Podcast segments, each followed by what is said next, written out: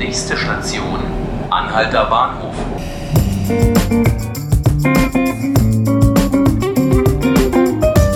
Hallo, Sie hören die 5 Minuten Berlin, den Tagesspiegel Podcast.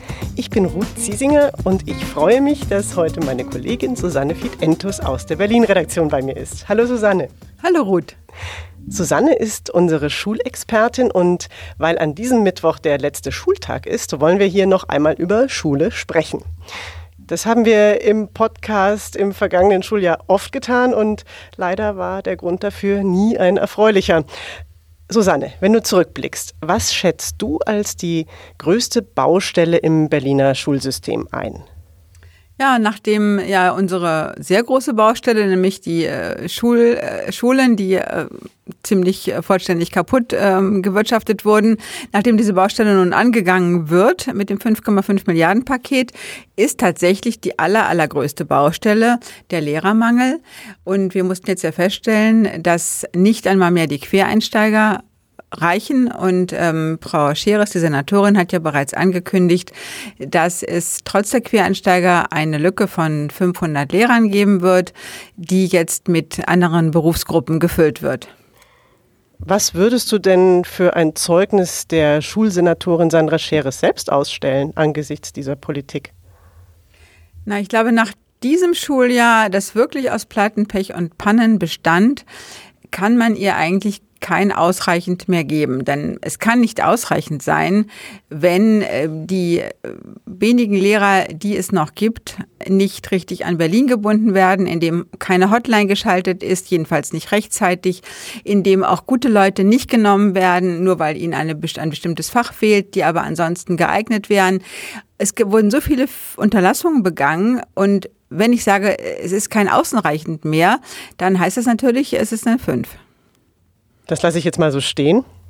Ein weiteres Thema, was uns im vergangenen Schuljahr immer wieder beschäftigt hat, war Mobbing. Es gab verschiedene Fälle, die groß dann auch in den Medien, äh, über die dann groß in den Medien auch berichtet wurde. Ein ganz aktueller Fall sind die verbalen Angriffe auf einen jüdischen Schüler, die es offenbar sogar über Monate an der John F. Kennedy Schule gegeben hat. Susanne, warum geschieht sowas immer wieder? Warum tun die Lehrer auch offenbar nicht so viel, selbst wenn Fälle bekannt werden in der Klasse selbst? Es ist offensichtlich sehr, sehr schwer für einen Lehrer äh, zu erkennen, wann da intervenieren muss und äh, wann die Schüler selbst damit zurechtkommen. Und es zeigt sich immer mehr, dass Schulen, die von innen her wirklich richtig gut funktionieren, ein gutes Kollegium ist, eine gute Schulleitung, in denen die Strukturen, die inneren Strukturen gut funktionieren, in denen werden Mobbingfälle irgendwie so beigelegt, dass die Eltern des betroffenen Schülers und der betroffene Schüler selbst sich nicht verloren und verlassen verlassen vorkommen, so verloren und verlassen, dass sie letztlich die Presse einschalten. Und äh, deshalb müssen wir konstatieren, der letzte Beispiel, letzte Beispiel, John F. Kennedy Schule zeigt es wieder, diese Schule ist seit Jahren nicht vollständig in der Schulleitungsebene besetzt und man kann vermuten, dass das auch damit zusammenhängt, dass offensichtlich die Lehrer intern keine Kommunikation antreffen, in der sie solche Fälle thematisieren und angehen können. Wir haben beim Tagesspiegel im April auch einen Schwerpunkt gehabt, eine Schwerpunktaktion zum Thema Schulgewalt insgesamt und hatten damals die Leser gebeten, sich zu melden, wenn sie oder ihre Kinder Erfahrungen mit Mobby gemacht haben. Es haben sich dann sehr, sehr viele Leser gemeldet und berichtet. Was war denn für dich die wichtigste Erkenntnis aus dieser Aktion? Wir haben gemerkt, dass es einfach eine unendliche Bandbreite gibt von Mobbing. Das hätte man sich vorher schon denken können. Aber wenn man dann diese Briefe liest, die eben also sowohl von Förder also von Eltern von Förderkindern, äh, von Schülern und Eltern jeden Glaubens ähm, an uns gesandt wurden. Man merkt einfach, es gibt nichts, was es nicht gibt, gerade im Mobbingbereich. Und man kann nur sagen, gerade weil es unendlich viele Spielarten gibt, äh, bleibt einem nichts anderes übrig, als äh, dass man als Eltern genau hinguckt, ob sich das Kind verändert und inwiefern es sich verändert und eben ähm, als äh, Lehrer lieber einmal öfter nachfragen als einmal zu wenig. Gibt es denn auch etwas Schönes, was du unseren Zuhörerinnen und Zuhörern in die Ferien noch mitgeben möchtest und kannst? Ja, ich hatte gerade einen sehr positiven Eindruck. Ähm, ich war ähm, am Rheingau-Gymnasium.